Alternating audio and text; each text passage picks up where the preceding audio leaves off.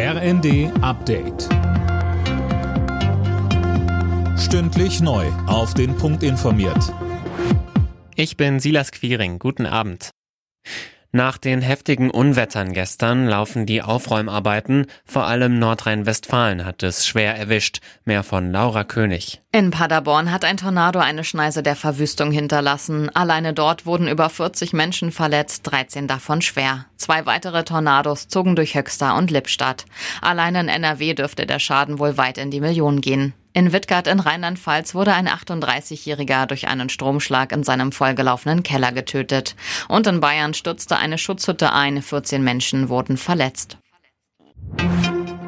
Die Ukraine meldet heftige Kämpfe im Donbass nach dem Fall der Hafenstadt Mariupol. Ziel der Angreifer sei es, die totale Kontrolle der Regionen Donetsk und Luhansk zu erringen und ein Landkorridor zur besetzten Krim zu haben, heißt es vom Generalstab.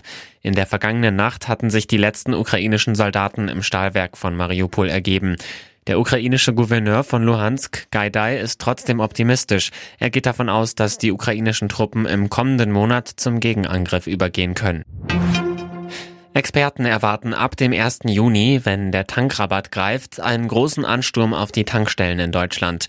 Gleichzeitig befürchten sie, dass der Effekt des Tankrabatts verpuffen wird. Das schreibt die Bild. Demnach gehen die Experten davon aus, dass die Spritpreise vor dem 1. Juni nochmal künstlich in die Höhe getrieben werden, damit trotz Rabatt weiter Geld in die Kasse kommt.